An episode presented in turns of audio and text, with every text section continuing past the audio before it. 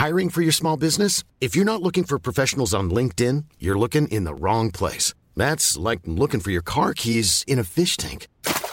LinkedIn helps you hire professionals you can't find anywhere else, even those who aren't actively searching for a new job but might be open to the perfect role. In a given month, over 70% of LinkedIn users don't even visit other leading job sites. So start looking in the right place. With LinkedIn, you can hire professionals like a professional. Post your free job on linkedin.com/people slash people today. Bonsoir à tous, Olivier D'Artigol, Jérôme Béglé, Gilles William Oui. Goldnadel, Oui. avocat à la Cour, Philippe. Bilger, ancien juge d'instruction, magistrat honoraire, et Johan. Ouzaï, journaliste au service Ancien avocat politique. général, si je peux me permettre. C'est pas un autre chose. Messieurs, Oui. personne, vous entendez bien, personne n'est assuré de garder son portefeuille dans ce gouvernement qui arrive. Régénération. Personne, sauf Hmm. une seule personne. Monsieur Le Cornu, ministre des Armées. À part cela, tout est possible. Bah, tant mieux. Y compris Darmanin. Y compris Beauvau. Je- on peut imaginer que Gérald Darmanin restera à six mois des Jeux Olympiques. On peut l'imaginer. Là, vous allez un peu loin. On peut imaginer. Non, mais- Je vous dis, personne, et même des poids lourds, Ah. comme on euh, pourrait euh, imaginer, personne. Eh ben, tant mieux. Vous entendez bien Personne. Tant mieux. Personne. C'est un manifestement le. pré- Alors pour le coup, on- le président de la République est en train de faire ce qu'il a dit. C'est assez rare. On a tellement dit qu'il reprenait les mêmes et qu'il les déplaçait Voilà. comme aux petits chevaux d'une case ou deux. et là, ça fait du bien de régénération. Très bien. 34 ans, 34 ans, Premier ministre de la France. Tant Bon. mieux. C'est, c'est une surprise, sauf pour ceux qui étaient au courant euh, à l'intérieur euh, des cercles autorisés, comme on le dit. Moi, j'imagine mal Gérald Darmanin partir. J'imagine, Oui, je suis d'accord. J'imagine mal Bruno Le Maire partir, sincèrement. Oui. Après sept ans au ministère de l'économie, la stabilité dans la période actuelle, je crois que c'est important. Il pourrait Oui. difficilement s'en séparer. Encore faut-il pouvoir les remplacer, parce que les ressources, huma- euh, les ressources humaines au sein de la Macronie, elles sont quand même de plus en plus limitées, si vous voulez. Des poids lourds, des personnes qui ont un sens politique, qui ont un poids politique Yohann a pas Ouzaï, beaucoup. Yohann que ce soit à CNews, autour de cette table, au gouvernement de la France, dans une équipe de football, nul n'est irremplaçable. Ah, j'entends bien. Le président le Mais la sait. compétence, Prenons le cas de Bruno Le Maire, qui était un poil frondeur. Qui est un ministre compétent, on ne peut pas lui retirer ça. Mais vous avez parfaitement raison. Mais prenez son cas. Aujourd'hui, Bruno Le Maire, euh, si demain il est sorti de la vie politique euh, du gouvernement et qu'il ne souhaite pas aller à l'élection européenne, il n'est même plus député. Oui. Le rapport de force, c'est quoi? C'est qu'il reste Mais il- et qu'il et qu'il accepte sans doute. C'est dire de manger son chapeau, mais en tout cas qu'il accepte les choses qu'on lui dit. Mais et Brun- s'il n'est pas content, la porte elle est là. Je, Mais, mais Bruno Le Maire, il a je, je quand le même- fais un peu de manière Bruno caricaturale. Le Maire, il a quand même un avantage, c'est qu'il est depuis 7 ans à Bercy. Ça veut dire qu'au niveau européen, il est beaucoup plus crédible que n'importe qui pour aller discuter avec les Allemands. Quand vous êtes depuis 7 ans à Johan. Bercy, vous avez une parole qui compte. Enfin, voilà, tout ça. Nul, pourrait- nul n'est irremplaçable. écrire des livres, mais euh, Nul, nul n'est irremplaçable. Alors en revanche, on va commencer par la séquence natale que je voulais vous montrer parce que faire de la politique, c'est parler aux gens. Alors les gens- on peut dire c'est de la com. Ce que vous allez voir, c'est certains diront c'est de la com. Il a été nommé euh, cet après-midi, en fin de matinée, et, il est allé voir euh, des sinistrés. C'est son premier euh, voyage. Il est allé premier déplacement en tant que premier ministre. il était dans la région des Hauts-de-France. Et vous allez voir une séquence on en pense qu'on en veut là aussi. Certains vous diront peut-être c'est de la com, faut attendre les faits bien sûr, mais bon, il parle aux gens et faire de la politique c'est aussi parler aux gens. Écoutez. Bonjour madame. Gérante. Gérante. J'ai un coup, c'est bon. Gérante du café qui euh, subit sa deuxième inondation en deux mois et qui a du mal à... C'est compliqué. compliqué. Allez, On est là. J'espère bien être aidée parce que c'est trop, trop long, trop, trop de papier, c'est trop compliqué. trop de procédures. Ouais, trop de procédures, voilà. Je sais que c'est dur. Alors, et je vais vous dire, c'est... euh, Ouais, ouais, ça commence à devenir trop lourd. Ça va aller. Ça va aller. Vraiment. Et je sais que c'est dur pour vous et c'est dur pour tout le monde. Même si les travaux n'étaient pas finis ou c'était commencé, alors pour euh, moralement Moi, revoir voulais- du monde. Je voulais pour, euh, revoir mes clients, je voulais être sûr qu'on m'oublie pas, quoi, parce qu'après on se dit euh, deux mois sans travailler, les gens sont partis ailleurs. Et personne ne va vous oublier. Vous savez, moi, je, j'ai été dans des précédentes fonctions euh, ministre des buralistes, puisque j'étais euh, ministre du, du budget, et je sais à quel point euh, Vous avez une importance absolument majeure pour euh, un village, pour un territoire. Les Français sont attachés à vous et je sais que vous retrouverez vos clients. Je viendrai boire un café avec vous. euh, Ah, Alors avec plaisir. je prendrai vos, vos coordonnées par mon équipe pour qu'on puisse aussi euh, directement s'assurer que tout ça est suivi. C'est toujours important d'avoir des capteurs Ah oui. sur le terrain qui euh, oui, oui. permettent de voir si ce qu'on décide d'en haut euh, arrive jusqu'au jusqu'au premier concerné. Mais vraiment, euh, et je sais que c'est dur à entendre. euh, moi, je viens là, euh, vous vivez ça depuis euh, des mois. Je sais que c'est dur à entendre, mais ne vous démoralisez pas. Vraiment. Et vous êtes l'incarnation de cette France euh, qui travaille, laborieuse, Oui. qui se lève tôt le matin euh, pour accueillir des clients, pour faire vivre tout un village. Oui, tout à fait. Euh, Ça, maintenant, c'est des heures, ouais, on passe. Ouais. voilà. Ouais, ouais. Et Mais c'est agréable aussi. C'est voilà, c'était c'est ce que je voulais faire. Et puis tout d'un coup, à 58 ans, on voit des catastrophes pareilles. Moi, je j'arrive à baisser les bras, quoi. vous ne baisserez pas les bras. Ça se sent. Bon, c'est pas du tout l'enfant d'Emmanuel Macron, hein. c'est plus l'enfant de Nicolas Sarkozy, si vous me permettez. S'il fait ce qu'il dit, personne ne va vous oublier. On quitte la communication pour aller dans la politique et sa réalisation. Mais c'est à suivre. Et là, concrètement, il y a une Moi, je le trouve, je l'ai toujours trouvé excellent, Gabriel Attal, et j'ai passé deux heures sur une radio pour le défendre, alors que tout le monde, en réalité, l'attaque en considérant que c'est un clone d'Emmanuel Macron, ce qui me paraît une absurdité. Oui, tout le monde l'attaque. Moi, j'ai le sentiment que dans l'espace médiatique, il est plutôt bien reçu, au Oui, contraire. mais en même... Ah, je ne trouve pas. Ah, moi, je trouve qu'il a eu une très belle presse aujourd'hui. Oui, il a une belle presse, pour des raisons d'ailleurs. Oui. On a souvent invité des ministres. Peu sont venus. Gabriel Attal, il est venu souviens, régulièrement sur notre plateau. Donc moi, j'ai pas envie ce soir de dire du mal d'un ministre qui est venu discuter sur euh, le plateau. On va voir Non, mais- ce qu'il va faire. Il- On va voir. And see, comme dit l'autre. C'est un homme sympathique et intelligent, avec, euh, réservé l'accueil qu'il méritait. Cela étant, c'est pas le problème que ce soit un clone de M. Macron.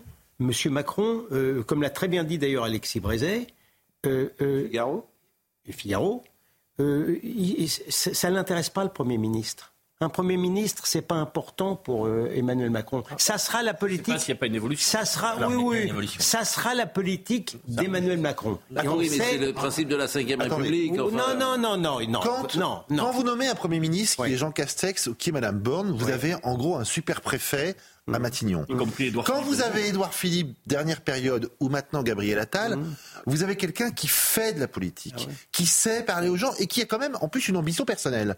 Et quand vous le voyez là, euh, euh, Gabriel Attal, vous voyez bien qu'il y a une empathie, il y a, comprend les problèmes des gens et qu'il n'a pas la même, euh, la même rhétorique, la même façon de s'adresser Mais il est au peuple bon. français que Vous écouter Georges président. Pompidou Georges Pompidou, Oui, le 20 décembre 73. bien, Comment on nomme un Premier ministre? Georges Pompidou, écoutez. d'accord.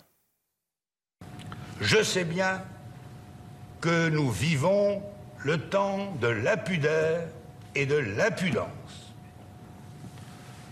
Mais il y en a qui franchement se trompent de république. Les premiers ministres ne se désignent pas dans les dîners parisiens, ni même au gré des convenances personnelles. Le Premier ministre est choisi en tenant compte, bien entendu, de la composition de l'Assemblée nationale, devant laquelle le gouvernement est responsable, le Premier ministre est choisi en fonction de sa capacité, de sa loyauté et de son dévouement au bien public. Capacité, loyauté, dévouement. Moins de quatre mois après cette séquence, Georges Pompidou, Meurt. le 2 avril 1974, sera mort. La loyauté, Mais- et Emmanuel Macron l'a choisi évidemment Gabriel Attal par loyauté parce qu'il sait très bien que Gabriel Attal lui doit tout. Mais il y a une chose à prendre en compte, c'est c'est qu'on entre dans la fin d'Emmanuel Macron à l'Élysée. Là, c'est la dernière partie du second quinquennat d'Emmanuel Macron. Pour moi, Gabriel Attal à Matignon, c'est euh, le début de la sortie du président de la République. Ça va se faire très progressivement, mais pour moi, ça, l'une des significations, c'est aussi cela. Et, et il faut bien l'avoir en tête parce que c'est important dans ce qui va se passer Non, dans là, les prochains mois. Vous avez raison, mais ce qui voudrait dire, et ça serait l'un des premiers à faire ça, Il va pouvoir se démarquer. non, mais surtout de préparer sa succession et de préparer son dauphin. C'est ce que vous semblez dire. Et s'il faisait ça et s'il est capable de faire ça, Ce qui est toujours difficile, ce que personne n'a jamais fait. Les dauphins, euh, quand t'es Fran- voilà, Fran-. François Mitterrand, les dauphins, euh, Jacques Chirac, les dauphins, ça n'a pas existé. Non. On comprend bien Bon. qu'Emmanuel Macron On en est là. a gagné en nommant Gabriel Attal. Hmm. Il va finir peut-être plus confortablement son quinquennat. En revanche, Hmm. pour euh, Gabriel Attal, c'est beaucoup plus compliqué, même quand on l'apprécie depuis longtemps. C'est que il va tout de même se retrouver face à des défis sans commune mesure, même avec ceux qu'il a remarquablement surmontés durant cinq mois. Gilles William. Pardon, je ne veux pas être euh, inutilement désagréable envers le chef de l'État, mais compte tenu de la conduite des affaires et du début du second quinquennat, je ne vois pas M. Macron capable d'adouber qui que ce soit. hein. Normal. Ah, là, il a- Oui, non, mais oui, mais de là, de là, Mais la question qui ça se sera pose, plutôt le baiser qui tue que le baiser qui, qui fait le prochain président de la République. Pardon de le dire. collaborateurs, y compris Édouard Philippe, première partie de Hmm. quinquennat. Oui, ce que je viens de dire. Là, est-ce que véritablement, il va laisser de la place On verra ça. à Gabriel Attal On verra. Parce qu'il a besoin de lui en laisser pour le 9 juin. Mais Parce Gabriel que Attal il- la prendra à la place. hein. On verra. On sait très bien que le Bon. président de la République, qui l'intéresse. Non, mais ça, c'est intéressant ce que dit euh, Yohann. Croyez-moi. Alors, je voudrais qu'on l'écoute, Attal. Parce que c'est très important quand même ce qui se passe. C'est vraiment un coup de balai sur une génération. Vous savez qu'il y a des gens, euh, François Bayrou, évidemment. euh, Comment vous sont- prononcez Bayrou. Oui, quoi, Bayrou monsieur. Bayrou. Il a 70 ans, François Bayrou. mais Bon, il voit- Non, non, il a de 70, 70 ans. 70. Il voit un jeune homme de 34 ans qui arrive Premier ministre, qui va être installé dans la vie politique pendant 15 ans ou 20 ans. Euh, Lui-même, euh, François Bayrou, il a été ministre 4 ans, je crois, et un mois. L'éducation nationale. Et un mois. Il voit ça, je comprends que ça l'ennuie. Vous pas déjà compris, François Bayrou, qui était plutôt pr- plus près de la sortie que de l'augmentation, si je puis dire. Oui, mais bon, Euh, non, mais, en regardant la non, mais je comprends. américaine. Je comprends que effectivement il y ait des comment dire. Il est Bon, désorienté. enfin, oui. voilà. euh, Emmanuel Macron a créé Gabriel Attal, Marine Le Pen a créé euh, Jordan Bardella. Bon, euh, c'est deux On jeunes gens. parce que des septuagénaires s'éclipsent. Mais je, je peux entendre ça. Alors écoutons Gabriel Attal. C'est plutôt entre les gens qui se ressemblent, je ne suis pas sûr du tout de votre interprétation psychologique que M. Bérou, parce qu'il a 70 ans, serait jaloux parce qu'il est jeune. Je ne crois pas à ça. Bon, je pense que ça participe de. C'est pas, je n'ai pas employé le mot jalousie. Ouais, je dis simplement que tu te rends compte bah, que tu n'es plus dans l'époque. Ça, c'est oui, mais c'est pas la C'est peine de tout. Regardez, M. Attal. C'est le cycle de la vie. C'est- Effectivement, François tu te Bayrou rends n'est- plus dans le coup politique, dans le Voilà, sens tu où il te rends pas compte de tout simplement de ça.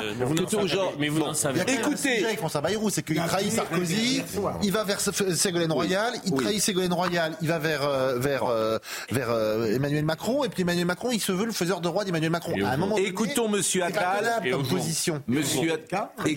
Écoutons Monsieur Attal, jeune- le plus jeune Premier ministre, 34 ans. 34 ans. Premier ministre de la France. C'est d'abord euh, au président de la République que j'adresse mes remerciements les plus sincères. Cela a été dit ces dernières heures, j'ai pu le lire ou l'entendre. Le plus jeune président de la République de l'histoire nomme le plus jeune Premier ministre de l'histoire. Je ne veux y voir qu'un seul symbole, celui de l'audace et du mouvement. Le symbole aussi et peut-être surtout de la confiance, celle accordée à la jeunesse, cette génération qui mérite que l'on se batte pour elle sans relâche. Bon, il parle. Quand moi, je- j'entends beaucoup dire c'est un clone de Macron. Moi, je suis pas du tout d'accord. Pas du tout. de- Non, pas du Il parle court, il parle clair, il parle Simple. sans ambiguïté, simple. il parle simple. Et, et- et il est exactement. Donc c'est pas du tout que le. Je peux dire que je ne suis pas très sensible à la qualité de cet argument? Sur le jeunisme. Il est jeune, et il est peut-être très bien, mais je pense que la jeunesse n'est ni euh, Ah une vertu ni un défaut. Je ne suis pas sûr qu'il soit bien inspiré d'utiliser cet argumentation. Bon. Et euh, le deuxième passage que je voulais vous faire entendre, c'est des mots qu'on a envie précisément d'entendre, puisque euh, il parle de sursaut du déclin. Tous ces mots que nous entendons, et lui il dit bah, je vais, bah, je vais, je vais les combattre. La France ne rimera jamais avec déclin, car la France, elle rime avec sursaut, elle rime avec audace, elle rime avec grandeur. Et c'est précisément à cette tâche que je vais m'atteler sous l'autorité du président de la République. Garder le contrôle de notre destin, c'est lutter pour la maîtrise de notre modèle social. C'est agir pour la solidarité entre les Français. C'est assumer de faire de l'autorité et du respect de l'autre une valeur politique de premier ordre et de, et de la sécurité un objectif absolument prioritaire. C'est agir pour le renforcement de nos services publics, au premier rang desquels l'école, j'en parlais il y a un instant, mais aussi la santé, et en premier lieu, évidemment, notre hôpital. C'est renforcer notre souveraineté nationale et celle de l'Europe en maîtrisant mieux notre immigration. C'est garantir l'avenir de notre planète qui est le bien commun de notre humanité. Sécurité, objectif prioritaire, vous entendez ce qu'on entend? Sécurité, école. Non mais sécurité, objectif prior- prioritaire. Et souveraineté nationale, vous entendez? Mais ça vient d'où ces mots-là? C'est pas frappé De la droite. C'est pas frappé de la droite, d'originalité. de la droite. De la droite Et Sur la dernière période Enfin, politique. excuse-moi, mais euh, Sur la c'est la dernière première fois que j'entends un Premier ministre dire la- ça. Moi, euh, je trouve que Sécurité, objectif prioritaire? Elisabeth Borne, Mais la vous êtes, dernière euh, période, vous êtes sérieux la Lorsque-. Est-ce que je peux euh, Bien vous sûr, apporter un argument? Non, c'est la vôtre. Si, c'est la nôtre. Lorsque euh, on parle de sécurité, que dit parfois les gens de gauche? C'est pas l'objectif numéro un des Français, c'est euh, le pouvoir d'achat d'abord. C'est ce que disait Elisabeth Borne. C'est ce que disait. Lui, il dit c'est l'objectif Ça- Oui, ça prioritaire. reste factuellement vrai sur les enquêtes d'opinion. Mais oui, mais, qu'est-ce que vous mais voulez qu'est-ce que- Après, mais- après, après Je qu'il dit dis sécurité, il prend, il prend une option politique, je, je la respecte. Mais je dis que tout ce qu'il a dit n'est pas frappé d'une d'une grande originalité. mais il le dit bien. Philippe Bilger, exactement. Il le dit bien, il le Ah, dit ça, court. oui. Il le et il dit. le dit, et il le dit en plus avec authenticité et sincérité. Donc, que se passe-t-il, euh, maître Non, non, je, faisais, je faisais une remarque. Mais c'était vraiment en aparté. c'est- c'est- Pardon, vous entrez dans le domaine du privé, là. Voilà. En même temps, comme un vous êtes, télé, comme vous êtes en sur un plateau de Oui, télé, mais- oui, mais si voilà. vous voulez. Oui. Attendez, je- on va réécouter ce que vous avez dit, me dit euh, Benjamin Oui. No, euh, puisque vous avez Parce un que vous, micro. alors, parce que vous mettez des micros dans les Oui, micros. on va, on va Allez-y. voir. Allez-y. Bon, On euh, alors Gérald Darmanin, Ja- euh, on va décoder. Est-ce qu'il reste ou, euh, ou pas euh, à six mois des Jeux? On- Qu'en pensez-vous, Johan Ozaï Oui, je pense que c'est très très compliqué de se séparer de Gérald Darmanin, même Bon. s'il a vécu des moments politiques très difficiles. On est à six mois des Jeux Olympiques. Euh, c'est lui qui est en train de préparer tout cela. Bon, Mais- comment vous interprétez ce tweet? Ah bah c'est un tweet à, à minima. Euh, si vous voulez, il a fait. ce- Il pouvait pas faire pire. Bon. Est-ce que tout le monde a tweeté? Est-ce que tous les membres du gouvernement ont félicité Gérald euh, Bruno Le Maire l'a fait. Sauf Rima qui a seulement retweeté euh, le tweet d'Emmanuel Macron, mais qui Oui. n'a pas personnellement elle-même euh, tweeté. Mais là, ce que dit Gérald Darmanin, vraiment, c'est Mais ce qui, se passe, plus- Darmanin. ce qui se passe est plus douloureux pour Gérald Darmanin que pour François Bayrou, je trouve. hein. bah, attendons. Ah, si, la nomination de ça, Ah oui, oui, Gabriel non, Attal, ça, oui. C'est fait, ça. Non, mais je crois. Non mais euh, Gérald Darmanin venant de euh, la droite n'était sans doute pas le meilleur candidat pour fédérer toute la majorité. Euh, Gabriel, vous savez que Gabriel Attal c'est quand même le premier socialiste à Matignon depuis Jean-Marc Ayrault. Bah, oui, pardonnez-moi de le dire comme ça. Bah, vous avez pas- eu Non, non. Non depuis Jean-Marc Ayrault. Mais il y a eu, il y a eu Valls après. Oui, Hérault. mais depuis vous avez Il y a eu Cazeneuve. Oui, non mais euh, depuis, oui, mais je comprends, là. euh, ce que depuis le- François Hollande, Oui. Philippe, Édouard Philippe venait de la droite. Jean Castex venait de la droite, Madame Borne est une techno. Une techno. mais Enfin, la remarque- dire, Les c'est- ministères régaliens sont à droite. Le-. C'est le, le premier homme politique depuis François Hollande La qui est au remarque- PS. la Alors remarque- il est au est PS. PS comme moi, euh, comme ma pantoufle droite et du PS, si La puis dire. remarque de D'Artigol est pleine de pertinence. Je pense effectivement. Est-ce qu'on peut enregistrer Mettez-vous à la place. Mais oui, mais oui. Mettez-vous à la place, pardon, de.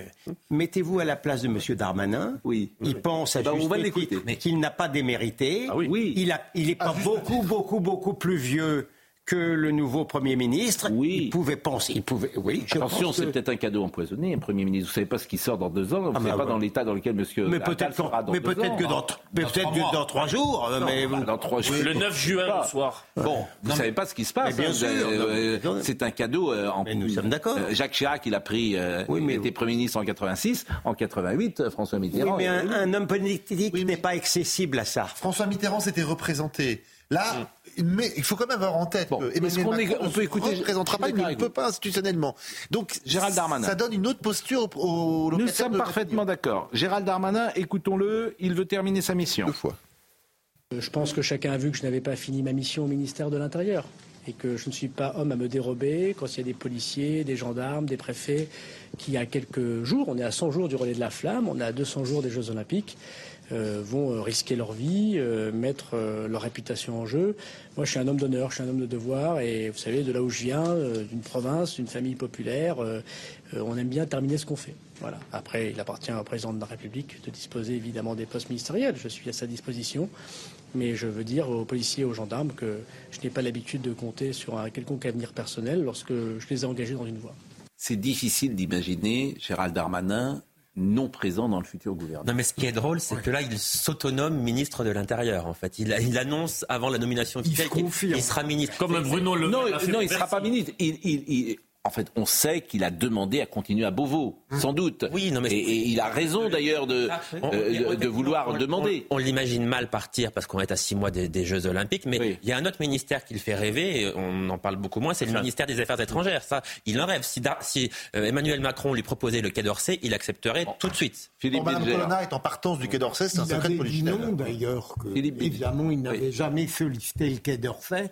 Ce qui est faux. peut-être une manière Ce subtile de dire qu'il l'avait fait. Je le répète pour ceux qui étaient euh, pas là à 20h05, aucun ministre n'est certain d'être présent dans la liste, sauf le ministre des Armées qui sera reconduit, et sans doute Madame aussi Oudéa Castera, euh, qui est un ministre, mais c'est pas, ce n'est pas euh, faire injure à Madame euh, Castera, à Oudéa Castera de dire que c'est pas un ministre poids lourd de- du gouvernement. Plus incertain pour Rima Abdul Malak, par exemple. Oui, non mais non, je, je pense que c'est terminé. On, on- on verra, signale qu'il y a un, un camion de déménagement qui Non, rôde va. autour du ministère de la Ah, Culture. Elle est déjà partie. Bon, euh, et alors je voudrais qu'on écoute Madame Borne parce que euh, bon, c'est vrai que chacun a été assez dur avec elle, à juste titre ou à mauvais titre. Là, elle parle euh, d'aller au bout de ses rêves. Elle fait référence à ce qu'elle avait dit au moment euh, où elle avait pris euh, le pouvoir à maintenir. Elle sous-entend, disons-le, qu'elle a été maltraitée parce que c'est une femme. C'est ça que j'entends dans ce qu'elle dit là. Mais vous allez me dire si euh, je fais la bonne interprétation. Écoutons. Je voudrais terminer sur un mot plus personnel. En prenant mes fonctions, j'avais adressé un message à toutes les petites filles en leur disant d'aller au bout de leurs rêves. Je pense que mon parcours démontre que quelle que soit son histoire, tout est possible. Mais j'ai aussi pu mesurer assez souvent qu'il reste du chemin pour l'égalité entre les femmes et les hommes. Alors, je le dis à toutes les femmes, tenez bon, l'avenir vous appartient. Je n'avais pas remarqué, mais enfin, je suis peut-être d'un machisme d'un autre temps, je n'avais pas remarqué que Madame Borne avait été maltraitée, est-ce qualité de femme Je me souviens pas de remarques. Vous À l'Assemblée, un je me petit souviens peu, pas. elle a connu Enfin, quelques moments pénibles. Non, mais enfin, tout le monde euh, Oui, entend des choses, mais je ne me souviens pas de, de, de, Ce de- qui est de procédés reproché, ce qui est reproché encontre. dans la Macronie, c'est que le chapeau à plumes, ce qu'on appelle le club des cigares, est composé uniquement d'hommes, c'est-à-dire Bayrou, Édouard Philippe, euh, y compris euh, Colère qui aurait été contre la nomination. euh, Édouard euh, Philippe, pourquoi vous le mettez Parce dans le que- chapeau à plumes Il n'est pas du tout à l'Élysée. Est... Non, les, les, les, les responsables de la majorité présidentielle, ceux qui quand même parlent à l'oreille du, Parlement, du, président sur les Vous équilibres croyez politiques. qu'Édouard Philippe est écouté Non, par le président Alors là, je en pense que tout vous cas, mettez le doigt dans l'œil Ça ne vous a pas place. échappé. Ferrand, Bayrou, Philippe et d'autres Elle était Premier ministre. ont C'est ce que essayé. Vous dites, elle est nommée Première le ministre. dire, pendant, euh, tout son, pendant tout son- Elle est Première ministre. Je vous le dis que pendant. Voilà il y a un moment, les gens sont responsables je, je de leur action. juste. Pendant ce- les 20 mois, les 18 mois à, à Matignon, il semblerait que ces responsables politiques ne lui aient pas facilité la vie. C'est tout. Est-ce qu'elle est Mais- ça mais c'est la politique, c'est la politique. Mais c'est la politique. Mais parce que c'était une femme Non, Est-ce que c'est que c'est non. eu C'est le 23 sujet, monsieur. Je vous dis simplement que c'est ce pas- groupe n'est composé que de garçons. C'est est-ce que les sujet. 23 euh, 49-3, c'est parce qu'elle était une femme Non, ça c'est parce que la majorité. Bon, euh, est-ce que relative. euh, il y a quand même, elle a quand même Non, eu deux une- trois maladresses comprenez pas ce que Est-ce je que veux c'est dire. une Non. maladresse due au fait qu'elle Pas soit une tous femme ensemble.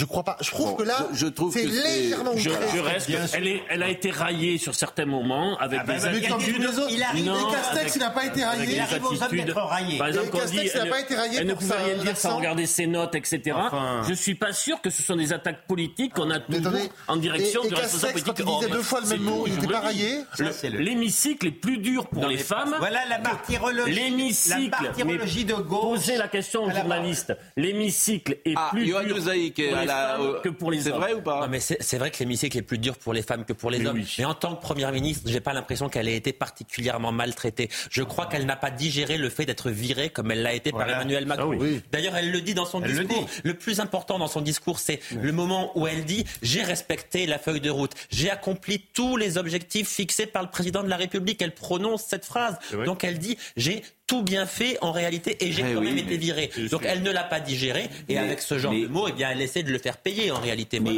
Voilà. parce que chacun doit avoir un exercice de lucidité sur soi. C'est pas faire injure à Madame Borne de dire qu'elle n'est pas faite pour être première ministre. Oui, je suis d'accord avec C'est vous. une, sans doute une remarquable techno. C'est une femme de Mais dossier. C'est une femme, énormes. voilà, de travailleuse. Je veux bien pas les tout ce qu'on qualités veut. pour être dans l'hémicycle et répondre mais- aux questions au gouvernement. il, il y a, il y a, effectivement, il y a quelque Dans chose, il y a Ah oui. quelque chose qui appartient, qui est un supplément d'âme, qui appartient au charisme, qui pas appartient au caractère, qui appartient à l'empathie. Oui, voilà. C'est tout, c'est toujours un mystère, c'est comme un comédien, c'est comme un, effectivement, un grand politique pas n'est pas que Elle a été choisie sur ces critères-là parce qu'elle ne les avait pas. Bon. Elle a été choisie parce qu'elle ne les avait pas. on se fait un peu attaquer, je tiens à vous le dire. Ah bon Oui, je vous sens parti pour quelques mois d'engouement italien, Ah, très bien. me dit-on. Oui, oui. Vous êtes finalement, Alors, quel- oui. vous êtes finalement euh, des gens qui ne demandent qu'à s'enthousiasmer. Rendez-vous après les Vous êtes JO. pris dans les phares de la euh, communication politique. Mais oui, mais alors et moi j'ai répondu. C'est le jour de la nomination, il faut donner une chance au produit. On va, le, on va le voir partout, Gabriel Attal. Hein. Tous les jours, il aura un Et déplacement, puis tous les jours, il aura une Et communication. surtout, il n'a pas commencé aujourd'hui, Gabriel Attal. Il semble qu'on oublie un peu rapidement qu'il a succédé à un ministre d'une médiocrité totale à l'éducation nationale Oui. et qu'en cinq mois, il a fait des choses. Ça, est-ce- que vous Non, il a voulez- dit les choses. est-ce Oui, que vous il, a voulez- dit, il a dit les choses. Il ne les a pas faites. Il- Il, il les a a pas fait- réalisées. il a Ah non, fait des choses. Il a dit les choses. Ah, je suis pas d'accord avec vous. Il quand a il est allé chercher un gosse harceleur avec deux flics, il a fait. Et la il a Baïa, fait. la Et la Baïa. Baïa, il a fait. Et la Baïa, Oui, il mais ce fait. que je vous dis, Ah bah vous ne oui. pouvez pas avoir un Ah bilan. oui, non mais oui, il a fait la le- Ça le fait- redoublement. Mais en fait, vous êtes d'une lui, personne. Vous Ça pouvez fait- aller de Grenelle à Varennes en disant j'ai un bilan comme ministre de l'Éducation nationale, mais vous n'avez pas un bilan complet. Il avait dit, euh, vous n'en parlez jamais. Un prof devant toute cla- toutes les classes. C'était sa première rentrée en septembre. Est-ce qu'il y avait un, un prof devant toutes Olivier, toutes les Cher classes Olivier, Ah, mais de toute façon, vous êtes. Il a pas tous ensemble. Courageuse. Pas tous ensemble. Oui, ça oui. Pas t- Olivier d'Artigol, vous avez dit il a rien fait. La Baïa, on nous expliquait que c'était pas possible. Je suis d'accord sur la Baïa. Bon bah c'est mais en fait c'est essentiel. Ce que je veux simplement. C'est énorme comme. C'est c'est- c'est essentiel la comme bilan. Voilà. Oui, allez. Parce Ce que, que vous veux- aviez un ministre qui disait on peut pas le faire, ça va faire ceci, ça va faire cela. C'est etc. sûr, après, pas La Baïa n'est pas. ah, non, Rappelez-vous, la Baïa n'est pas un, hab- un- un habit religieux. C'est quand même ça. Oui, Le- s'il vous plaît. Pas tous ensemble. Euh, je vous propose d'écouter quelques réactions. Réarmement et régénération. Ce sont les deux mots. Pour une fois que le président de la République dit quelque chose et qu'il est en accord avec ces mots. Généralement, il disait quelque chose, il les a oubliés le des lendemain. bonnes nouvelles. Ah, non. Euh, réarmement, pourquoi le C'est pourquoi réarmement Réarmement civique, ami. Réarmement Ah, civique. Réarmement. Moi non plus. J'aime Eh pas le mot. oui, mais bon, vous avez euh, réarmement. Régénération, c'est pas très bon non plus. Euh, parce que le mot arme, il veut dire quelque chose surtout en ce moment, et je trouve que le land l'utiliser dans Bah, ce vous, contexte-là, écoutez. Maître Capello, vous expliquerez ça à qui vous voulez. Pour le Mais même, Maître Golnadel est d'accord. Vous auriez dit redressement, peut-être. C'est encore Mais c'est pas la même chose. Non, non, mais je suis de votre avis. Vous, vous n'aimez pas les mots, en fait. Réarmement, Vous avez peur des mots. Je, je dois. C'est bien votre problème, vous avez peur des mots. Les mots vous font Vous avez fait peur. non, là, c'est pas ça. Euh, je dois reconnaître que, en ce qui me concerne, Oui. les mots utilisés par le président de la République me laissent aujourd'hui assez froid. Je n'attache pas une immense importance à sa crédibilité, pour être honnête. Eh bien, euh, c'est pourquoi j'ai dit pour une fois, il a mis euh, les faits en accord avec ses mots. Écoutons euh, quelques. Comment? Ça coûte pas très. Non, il faut dire, c'est pas un exploit formidable. Ben, juste, non, mais attendez, vous Sauf que juste jusqu'ici, c'est juste la normalité. C'est juste la normalité. euh, Beau, jeune et intelligent et de le nommer. Enfin, je peux le faire aussi. Hein. On va pas non plus euh, se, se, se pâmer pendant. On parle de vous à la Vous, justice. vous nommeriez Non, vous-même- on, parle, on parle de vous à la justice. Mais oui, d'accord. Non, alors je le refuse parce que j'ai dit suffisamment de mal de, de la décision de Monsieur Dupont-Moretti qui sera peut-être plus là. Ça serait la- voilà. Je Alors pensais qu'en tout cas, il était là à 100%. Il le sera ça, a priori. Mais, comme je le dis, euh, rien- personne. Je parierais pour son pour le fait qu'il reste. Je parierais comme vous. Je parierais comme Après, vous. dans votre discours, comme il peut y avoir une Est-ce qu'on peut écouter quelques réactions? Oui. Quelques réactions, allons-y. Gabriel Attal, Premier ministre, comme un retour aux sources pour Emmanuel Macron. Cher Gabriel Attal, je sais pouvoir compter sur votre énergie et votre engagement pour mettre en œuvre le projet de réarmement et de régénération que j'ai annoncé. Dans la fidélité à l'esprit de 2017, dépassement et audace au service de la nation et des Français. Pour le leader de la France insoumise, Jean-Luc Mélenchon, Gabriel Attal n'aura aucune marge de manœuvre. Le président de la République dictera le tempo. Attal retrouve son poste de porte-parole. La fonction de Premier ministre disparaît. Le monarque présidentiel gouverne seul avec sa cour. Même son de cloche du côté du Parti socialiste. Il a une pratique hyper présidentialiste où il a toujours voulu écraser ses premiers ministres. Et puis il a une pratique hyper narcissique euh, qui fait qu'il euh, veut refaire le coup de 2017 en nommant un, un mini-moi, son double.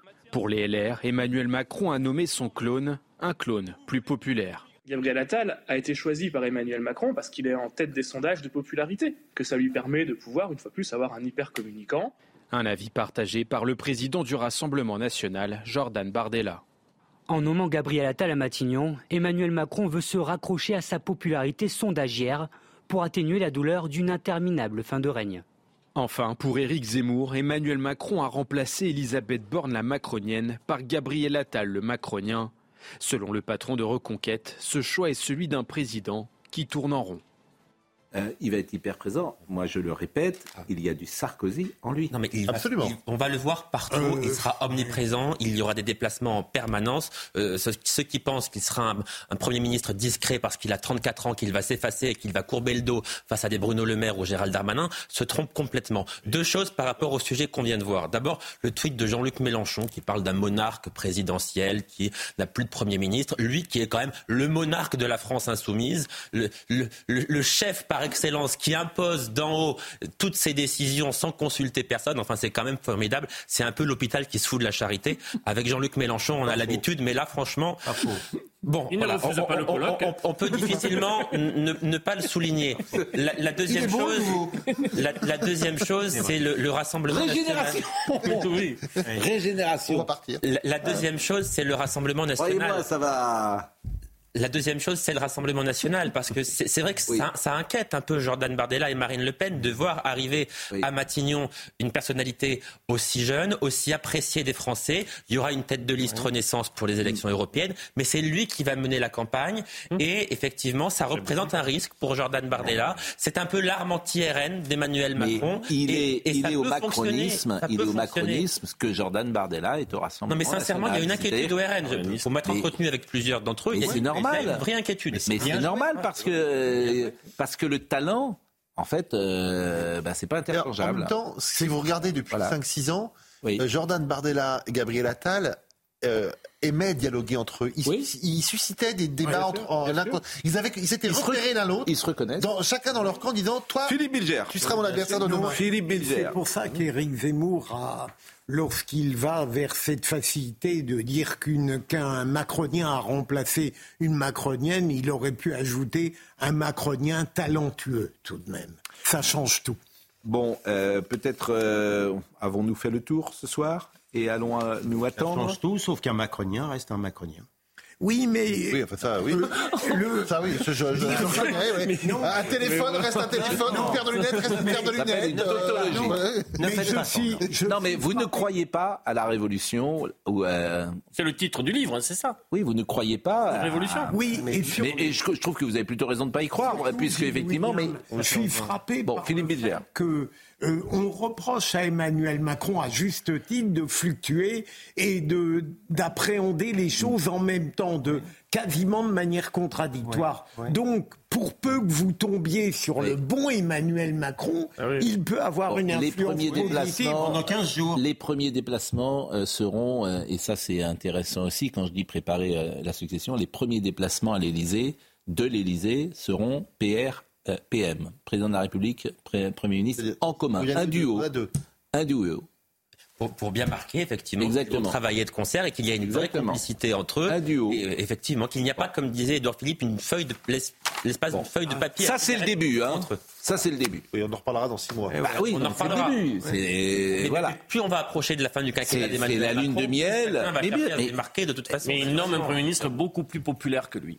Première fois que ça arrive. Oui. Il y a un sujet. Pas de mal en même temps, mais bon. Oui, non, mais Euh, Moins populaire, c'était difficile à trouver. il y a- il y a une- Non, mais- non, mais- Bon, est-ce que vous voulez qu'on parle d'autre chose? C'est une. pardon, je suis. Je vous en prie. Très bonne remarque. Parce Oui. que malgré tout, on sait Ça bien. fait deux fois que vous trouvez. euh, il y a- Non, mais- revenir on sait bien que le président- Le parc du PC, sur on sait bien que notre président n'a pas un, immense déficit de d'égo narcissisme. Il nomme effectivement un jeune comme lui, encore plus populaire. Alors, oui, c'est c'est- assez juste. Les gens sont ce qu'ils. Écoutez, les gens sont ce qu'ils font. Euh, nommer Attal, lorsque t'es. euh, ça fait sens lorsque t'es. Il en euh, avait besoin. Oui, voilà. c'est- Mais oui, peu, peu importe, je n'en sais rien. Mais en tout cas, c'est pas un techno, c'est pas un collaborateur, c'est pas nobody, etc. Donc quand je lis Libération, Macron Premier ministre, je pense qu'ils n'ont pas compris, en fait. Et, euh, voilà. Et- Simplement, apparemment, Gabriel Attal n'était pas le premier choix. non.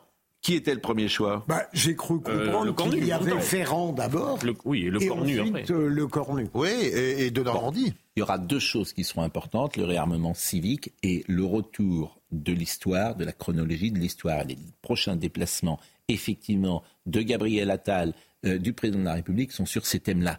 Qui pourrait euh, euh, le regretter? Si vous avez un président qui dit on repart sur l'histoire et la chronologie quand nous-mêmes, c'est tout ce que nous disons sur ce plateau, il faut être cohérent. besoin. Pardonnez-moi, c'est ce que même disait Éric Zemmour. Oui.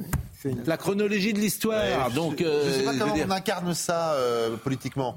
Ben, ça, c'est facile à dire, mais, c'est pas facile eh à, bien, à c'est mettre en lumière. C'est conservation du modèle France, une forme de conservatisme de l'école, de le retour au hussard euh, noir de la République. Vous appelez ça comme vous voulez. Je suis désolé. Vous Oui, avez été oui, battu en brèche Ouais. pendant des années.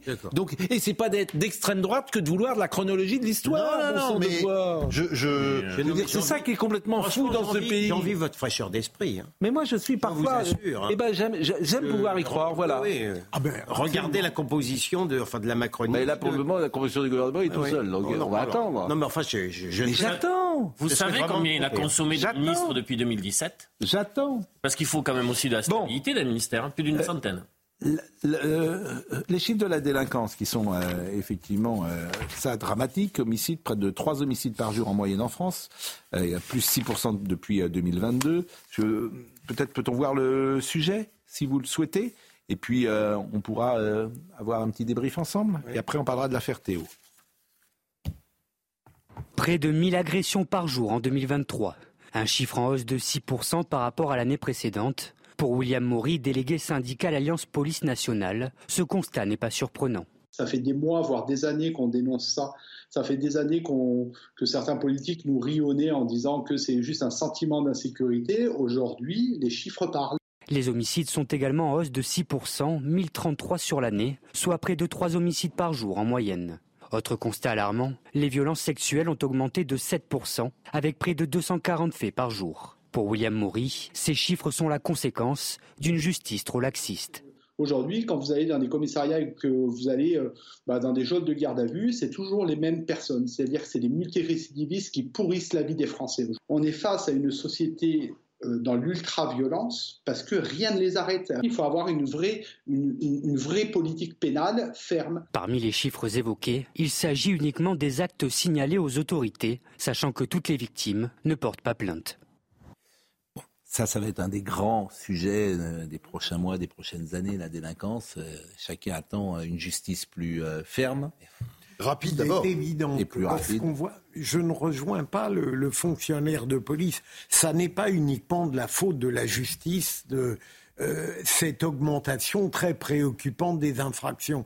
Euh, ceci étant dit, si on ne fait pas revenir les peines planchées, si on ne fait pas revenir euh, certains dispositifs, ça va continuer à augmenter. Mais malheureusement, il y a aussi une malfaisance sociale et des responsabilités Alors, ouais, individuelles. Je suis pas c'est pas la faute de la justice, certes, mais enfin, si vous avez une peine exemplaire maximum pour un acte de délinquance X que vous commettez, excusez-moi, mais quand même, ça va un tout petit peu faire réfléchir ceux qui voulaient Je faire le même acte. Philippe Bilger, le, Bah, le- euh, le téléphone pour le moment n'a pas sonné. Il a refusé, je peux vous Le dire. n'osera téléphone ne le sonne pas. La Vous savez, euh, Pascal, on m'a demandé, euh, sans exagérer, depuis que je suis en âge euh, combien, si j'aurais aimé être garde des Sceaux, alors je répondais de manière sincère à une question idiote. Je disais avec grand, avec grand Quelle est la première mesure que vous prendriez? Je voudrais être un grand garde des Sceaux de l'abstention, c'est-à-dire ne pas créer de nouvelles lois, mais obliger les magistrats à travailler. Parce qu'ils travaillent pas. Non, mais je veux dire faire des contrôles professionnels, vérifier où il y a des retards insupportables, faire un véritable inventaire des cours d'appel. Bah, c'est mieux qu'on vous nomme pas. Non, Le mais témoignage du magistrat que vous avez reçu sur le plateau, Pascal Pro, était édifiant quand même, sur sa réalité professionnelle. Mais, euh, édifiant, et bien sûr. Vous Mais que voulez-vous dire, euh, maître euh, Goldanet Parce qu'il ne parle pas, donc Puisque il- vous insistez pour avoir mon, ce que je pense, ce que je pense. Il peut, il cas. Euh, Excusez-moi d'interroger Philippe Bilger. Oui, mais non, mais vous, co- vous Non. connaissez, vous connaissez l'esprit de corps de Philippe Bilger. Vous connaissez son esprit de corps. Donc, effectivement, la responsabilité d'une partie des magistrats est grande, mais je vais aller plus loin. Il y a une une dialectique perverse parce qu'il y a aussi la hausse de l'immigration, il y a la radicalisation de l'immigration. Si on veut pas rega- voir que la courbe est assez servile entre cette hausse-là et cette hausse de l'insécurité, on n'a rien compris à rien. Ce qui est profondément anormal et presque antidémocratique, c'est que les politiques n'appliquent pas la volonté des Français. Parce qu'on dit que l'insécurité gagne du terrain depuis 2002. La campagne de 2002, elle s'est faite sur l'insécurité et uniquement sur l'insécurité. 2002, c'était il y a 22 ans. Depuis, si on reprend les chiffres, allez, tous les on peut dire que les chiffres de la délinquance ont augmenté. Et tous les gouvernements successifs, quels qu'ils soient, ont tous parlé de sentiment d'insécurité. Elisabeth Borne encore, il y a quelques semaines, dans une interview à la presse écrite, parlait de sentiment d'insécurité. Regardez ces chiffres. Ça fait 22 ans que les campagnes se font sur ce sujet-là et aucun gouvernement, aucun président de la République n'a pris ce sujet à bras le corps. Compte tenu de la situation, il faut renverser la table. L'affaire Les mots de. Gabriel Attal aujourd'hui sont les bons. Encore faut-il qu'ils les mettent en œuvre. Restons sur le sondage. Trois euh, sujets les plus importants pour les Français pouvoir d'achat, sécurité, immigration, les trois premiers. C'est les trois pr- sujets adressés par Marine Le Pen et par Jordan Bardella. Point final. Mais, mais- mais c'est pour ça que vous avez sans doute Gabriel Attal, qui fait de la politique, va se saisir. Et il a parlé de sécurité tout à l'heure, il a parlé de souveraineté nationale. C'est une manière de parler de l'immigration, que vous le vouliez ou non. Bien sûr que ces sujets-là sont... pas un discours de gauche. Donc c'est pour ça que je vous dis ça. Moi, ça m'amuse beaucoup. Ce que dit aujourd'hui, c'est là que vous voyez la sauce. En fait, le réel a tellement sauté aux yeux de tout le monde que Gabriel Attal lui-même bah, a sans doute droitisé sa, sa parole pour répondre à ce que disait euh, Yohann à la demande des uns et des Ça autres. n'a pas sauté aux yeux de tous les politiques. De, Gabriel Attal, oui, Mais pas ceux, de tous les eh ben, ceux à qui ça n'a pas sauté aux yeux, ils passeront aux oubliettes. Qu'est-ce que vous voulez? Parce qu'ils seront euh, déconnectés, ça s'appelle. On verra les Bon. annonces sur le pouvoir d'achat. Mais vous avez raison, il faut attendre. Bien évidemment, il faut attendre. Ce soir, c'est le soir de nomination. L'affaire Théo. Trois fonctionnaires de police comparaissent aujourd'hui devant la cour d'assises de Seine-Saint-Denis pour l'interpellation violente en 2017 à Aulnay-sous-Bois de Théo Louaka, grièvement blessé à l'anus par une matraque télescopique. Il faut se souvenir quand même de, François de- Hollande était quand même de l'espace médiatique. Comment il avait réagi à l'époque parlant de viol. C'est tombé. Euh, François Hollande, président de la République, allant à l'hôpital. Bien sûr. Et, pas, vo- et ne voyant pas les, les flics qui étaient brûlés Bien sûr. de. Hein. Bien sûr. Bon, Et donc aujourd'hui, les choses conseil- dire que ça. Pascal, Ah. Pascal, écoutez, le Conseil de l'ONU, le. Conseil des droits de l'homme de l'ONU. Bon, moi, ce que je de l'IGPN dit euh, violence disproportionnée. il y a quand même une infirmité permanente.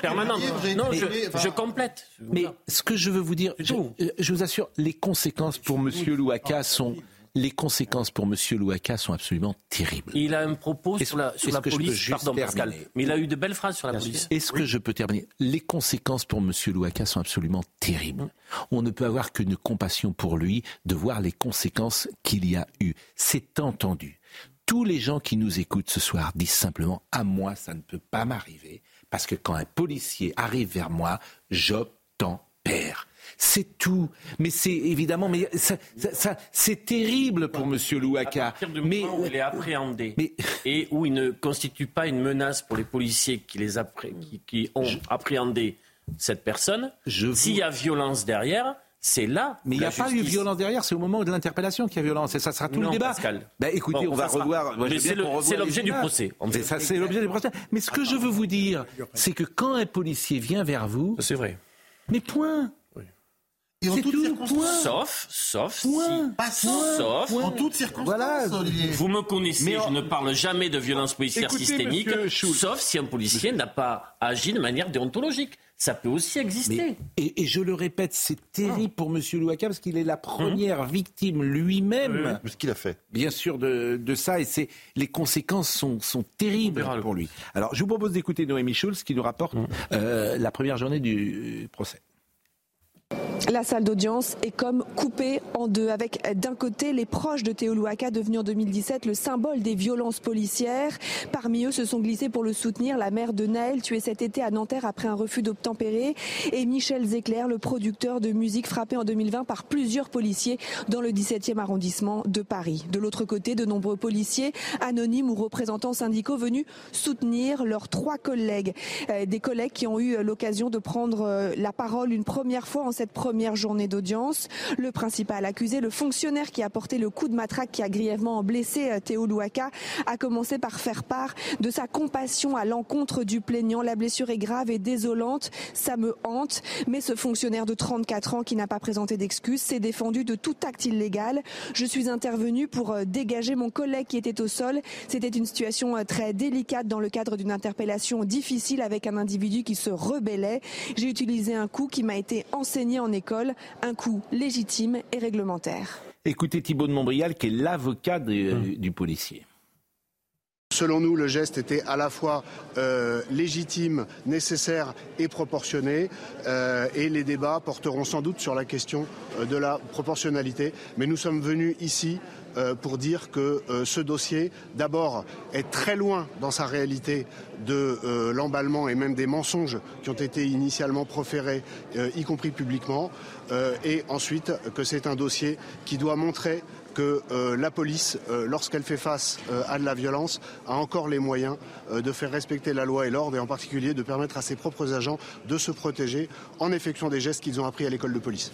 Monsieur l'ancien avocat général, comment euh, un dossier comme celui-là celui peut-il être instruit euh, des années après euh, les faits et quels sont les éléments, ces paroles contre paroles forcément, puisqu'on ne sait pas précisément comment Je les ne choses se connais sont pas assez cette affaire, Pascal. Objectivement, je ne l'ai pas suivie de très près médiatiquement, mais il y a deux choses qui me frappent. D'abord, quand j'entends que Zecler est dans la salle, euh, j'ai trouvé à l'époque le scandale autour de Zecler des violences qu'il avait subies euh, totalement euh, disproportionné parce que lorsqu'on vérifiait exactement ce qui s'était passé, les médias avaient gommé toute la partie initiale où Zecler n'avait pas été Ah, un pas homme. sûr que tout le monde se souvienne effectivement de ce qui s'est passé. Il avait été euh, pris par, par, euh, trois euh, policiers et l'affaire est en cours, euh, j'imagine, d'instruction. Et deuxième élément, quand j'entends euh, Thibault de Montbrial, euh, à juste titre, euh, invoquer euh, le besoin de démontrer la proportionnalité, moi j'ai toujours trouvé que cette notion jurisprudentielle n'avait rigoureusement aucun sens en matière de légitime défense. C'est-à-dire ben, je veux dire, imaginons un particulier qui est euh, agressé chez lui ou un bijoutier qui voit arriver un trio de voyous. À un moment donné, il a le droit de se défendre, mais on lui demande tout à coup, en pleine action, en plein feu de l'action, d'arrêter et de se mettre en suspens en demandant est-ce que là j'ai le droit d'aller plus loin? Je trouve que cette proportionnalité, notion jurisprudentielle, est une aberration. Pourquoi vous dites notion jurisprudentielle? C'est pas dans la loi? C'est pas la Oui, loi? Non, non, non. On verra ça qu'Antoine Veil, en tout cas, il y a le rapport de euh, plaide, mais il y a le rapport de l'IGPN qui va sur cette notion. Ah ben si, quand même. euh, qui- Le rapport du GPN aille sur violence Non, non, mais disproportionnée. bien sûr. C'est un Mais élément. aime ça, il le répète aussi, absolument. Bah, il y a deux choses. hein. Comme euh, l'a très bien dit Montbrial, on n'a rien à voir avec l'emballement médiatique, euh, la euh, comment le Conseil des droits de l'homme de l'ONU. hein. Euh, maintenant, euh, il y, a un vrai- il y a un vrai sujet, et ça sera le procès. C'est de savoir, parce que euh, euh, euh, l'affaire Théo, c'est pas l'affaire Traoré. hein. Il y a un rapport quand même entre l'intervention des policiers et le dommage qui est fait, qui est terrible à Théo. La vraie question, c'est de savoir, selon le policier, il a, il a donné un coup pour faire tomber Théo, et selon l'accusation, en réalité, la matraque s'est retrouvée euh, dans l'anus, malencontreusement, alors même que Théo était à terre, qu'il ne se défendait plus, qu'il ne protestait pas, etc. C'est un débat extrêmement technique. Donc, je veux dire, c'est très difficile à notre Comment place. C'est c'est la question que j'ai posée à Philippe. Comment peut-on Ah, c'est co- c'est compliqué. Une vidéo C'est compliqué. Mais non, non, il y a- les- a la pas de vidéo là. S'il y avait des vidéo- vidéos, ce serait simple. C'est compliqué. Non, des fois, ça arrive. Des fois, vous avez des vidéos qui, qui, qui je veux dire, parlent. Ouais. Là, il y, a des, il y a des témoignages. Et c'est compliqué, mais, mais ils étaient dans l'exercice de leur fonction. Ils n'ont pas fait ça, tiens, on va chercher. Mais oui, Le problème, c'est- il est enfin, là. Ils étaient dans l'exercice de leur fonction. Donc, euh, C'est-à-dire que vous avez quelqu'un qui se rebelle. C'est- je veux dire, on, en- on, on ne pas. on- je veux dire, s'il ne se rebelle pas, il n'y a pas d'affaire. il n'y a pas matière à procès. mais il Je n'ai pas dit il ça. pas dit ça. Je n'ai pas dit ça. Là, d'ailleurs, il y a matière à procès puisqu'il y a procès. Mais Bien sûr. Il y a procès. que ce soit en voiture ou à pied, quand les forces de l'ordre euh, vous C'est toujours la même discussion. arrêtez, Il faut, je veux dire, je- c'est- pour moi, ça fait partie de l'éducation même. Il faut avoir le courage de le dire, peut-être. De dire idée. que ça ne peut pas arriver à ceux qui ne se rebellent pas. qui obtempère. Je suis d'accord avec cet argument. Ce- mais, vous pouvez vous faire un pas sur l'idée que, Mais- quand bien même il n'a pas eu le comportement adéquat, si jamais. Bien sûr, le- mais vous avez parfaitement raison. Il y a les Franchement, deux. Vous avez parfaitement raison. Mais- c'est ce France que j'ai dit, Inter- bien sûr, vous avez raison. France Inter, sincèrement, ce matin, nous expliquer, expliquer que c'était une nouvelle fois parce que c'était un jeune des banlieues. Ils vont après dans les banlieues pour interroger les jeunes et pour expliquer que tous les policiers sont méchants avec eux. Mais Théo dit les policiers sont les Oui. héros du quotidien Bravo. et ils nous Bravo. protègent. Oui, et c'est il ne veut pas que ce soit le Bravo. procès de la police. C'est très vrai. C'est bien. C'est Mais très il a, vrai. mais il a, il a, il a raison. Mais c'est- c'est pour ça que Naël. Oui, ça n'a rien à voir. Mais lui-même, euh, pourquoi accepte-t-il que la mère de Naël soit dans le. Il peut pas- non, mais Mais, attendez, vous- Enfin, ça a été, j'imagine. Oui, alors là, non, mais il- bah, il- euh, si, je me crois. il- euh, enfin, il peut aller lui dire peut-être que vous mais servez non, pas ma cause si vous êtes là, non Elle veut être là, elle veut être là. D'accord. Oui, oui. Franchement, c'est un. un- Ok, non, bah, je retire ce que je dis et vous avez parfaitement euh, raison. Bon, euh, voilà ce qu'on pouvait dire euh, ce soir sur tous ces sujets. Il y avait autre chose, mais Il y avait un truc formidable. Comment Il y a un truc qui est extraordinaire. Ah, vous voulez euh, la, la RATP C'est insupportable. Vous voulez dire un mot la RATP Non, mais franchement, Bon, une alors on- note- on, va pas voir le sujet, mais vous allez le dire effectivement Non, mais parce qu'on va gagner du temps. euh, euh, très sincèrement, je... Oui. qui est le patron de la RATP Jean Castex. C'est Jean Castex, merci de me rappeler. Il y a une note de la RATP qui demande aux agents de la RATP, qui interdit aux agents de la RATP de souhaiter. Je, je voyais- Pour le REA, c'est encore pire. Ça veut Pour dire que RE. ça veut dire qu'on on- ça veut dire qu'on constate une partition. C'est-à-dire qu'il y a une partition du pays, si j'ai bien compris. Oui, bien sûr. On peut dire aussi la Seine-Saint-Denis pendant Oui, qu'on y est. Alors, le La directeur partition. du RERA est un abruti Enfin, qui a non, décidé enfin, ça tout, tout alors il doit démissionner. Je veux dire, on n'est même RERA. pas, pardon, on n'est même pas dans un domaine religieux. J'ai toujours eu un sapin de Noël chez moi. De quoi on parle? Donc, je veux dire là, être dans, dans le mépris complet des racines et des traditions, s'il n'y a pas, j'a- j'attends de notre nouveau Premier ministre de prendre les décisions qui s'imposent. Alors, je, je le dis parce que tout le monde n'est pas au courant. pardon. vous parlez parfois de choses et effectivement les gens ne sont pas au courant. Pardon, Paul. Dans une note interne destinée aux responsables des animations clair, des fêtes de fin d'année sur la ligne A du RER, la RATP rappelle les bons comportements adoptés pour- avec les usagers. Prônant la liberté religieuse, la régie interdit aux salariés concernés de souhaiter un joyeux Noël aux, aux voyageurs. Et vous dites pas joyeux Noël aux voyageurs. Bon, il est signé par la déléguée du directeur de la ligne et présente une liste d'animations organisées dans certaines gares, dont une chorale ou encore un Père Noël, mais aussi un tableau qui dresse les éléments de langage acceptés et proscrits. Nommé euh, PDG de la RATP par décret en 2022, M. Castex a pris ses fonctions euh, le 28 novembre 2022, mais il n'a toujours pas réagi. Donc il est interdiction de souhaiter joyeux Noël à la RATP sur la ligne A.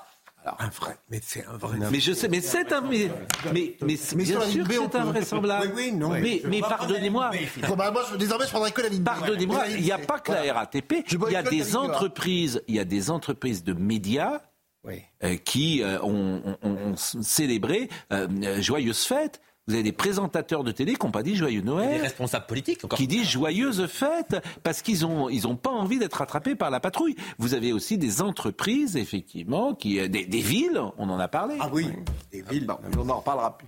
Bah voilà. C'est dingue. Monsieur Ben Keboun, Monsieur Pro, bonsoir. comment allez-vous? Euh, tu sais- Vous savez ce qu'on va faire ce soir? Ah, vous avez parlé de Monsieur Attal. On va regarder une porte, comme d'habitude, comme souvent. On va regarder une porte. Porte de l'Elysée, porte de Matignon, je sais pas laquelle. va- Ah oui, mais là, il n'y a rien ce soir. Mais ah, voilà, ah, voilà, on va regarder une porte. On va regarder. Alors ça, c'est savez c'est que dans le temps, on pouvait passer ça, c'est devant. Oui. On pouvait passer deux- devant l'Élysée. Oui. Moi, quand je suis arrivé à Paris, on pouvait passer devant l'Élysée. Sur le trottoir en face Ah oui, ou- Non, mais en voiture. Mais- on Ah oui, pouvait oui, en passer. voiture. Mais il n'y a pas si longtemps. Oui, depuis Ah, on l'a ah, depuis les attentats, peut-être. Oui, il- s'est passé deux, trois trucs depuis quand même. Oui, bien sûr. bien sûr. Lorsque Emmanuel Macron est arrivé en réalité à l'Élysée, il a fermé. Et sinon, c'était pas, Ah pas, ouais c'était. On pouvait, on pouvait passer en voiture On encore pouvait rouler, on pouvait rouler. Je me souviens. Donc, on va regarder cette porte. Vous aimeriez euh, rouler en voiture vers l'Élysée, peut-être C'est un rêve. Entrer comme ça dans, véritable rêve. dans une SM euh, de 72 J'ai refusé toutes les propositions, je peux vous dire, et sèchement. Tout ce que j'ai à vous dire. Patrick Vignal, vous connaissez Patrick Vignal Mais il, sens de l'héros bah oui, mais il était. Mais il sera là. Il est à Paris Il est à Paris, il sera là. Je l'ai eu à Europe 1 ce matin, il était euh, dans sa circonscription. Entre-temps, il a pris un train. Il a pris, il a un regard. il a pris le chemin de fer, manifestement. Il a pris le. Ah. Il Il a un pris- regard très affûté. Et Bah oui, mais ça, alors, Voilà. il est Renaissance. Et Monsieur Vignal, il est très sympathique, mais vous n'allez pas pouvoir le couper. Il va vous faire l'apologie de- d'Emmanuel Macron. De... Ah oui, mais il ne le fait pas. intelligemment. Ne Oui, pas. vous croyez pas Mais il ne sera pas tout seul. Il ne sera pas tout Comptez seul. sur moi pour l'arrêter alors. Ouais. Non, non, Restez mais avec lui, nous. Restez avec nous, vous verrez de quelle main de maître il il est s'est de Renaissance. Par rapport à bon, mais bénéficie de la comparaison. hein. Bon, vous parlez de ça, vous pensez à qui? Non, non, c'est bien dit. Ah ben, Bon, bah écoutez, c'était un plaisir. euh, C'est une bien. nouvelle fois. hein. Oui, on a fait une bonne émission trouvé, ouais. Bon. Sans vouloir me vanter. Euh, C'est vrai que vous étiez moins présent que d'habitude en même temps. À nous qui était. On est encore. On dit au revoir quand même. Ah oui. On dit au revoir parce que euh, euh, Anouk qui était à la réalisation, Ludovic Liébar était à la vision, merci à Guillaume Marceau qui était au son, Benjamin No euh, qui est de retour parce qu'il avait pris une journée hier. Il fait faim, comme Je il ne sais pas si c'est vous Il qui fait ce qu'il veut, hein, lui. hein. Il Franchement, lui. hein. il était à Lille, je crois peut-être. Hein D'accord. Robin Piette était là également. Guilhem Lafage, toutes ces émissions sont retrouvées sur cnews.fr. Euh, il était à Bordeaux. Il n'était pas du tout à Lille, il était à Bordeaux. On vérifiera. Pourquoi faut vous partiez Déjà fait. Il a faim Parce que J'ai un régime compliqué en ce moment. Oui, mais c'est vrai que vous avez des. Vous avez Vous avez la peau, Vous avez- la peau et- Il y a des, c'est vrai que les dîners parisiens chez vous sont assez courus avec des Bon, allez, c'est personnalités, fini, euh, avec des personnalités qui défilent de premier plan. C'est là peut-être comme disait Georges Pompidou qu'on fait précisément les, on fait les ministres. cinq minutes. Voilà. Bon, Allez. à demain.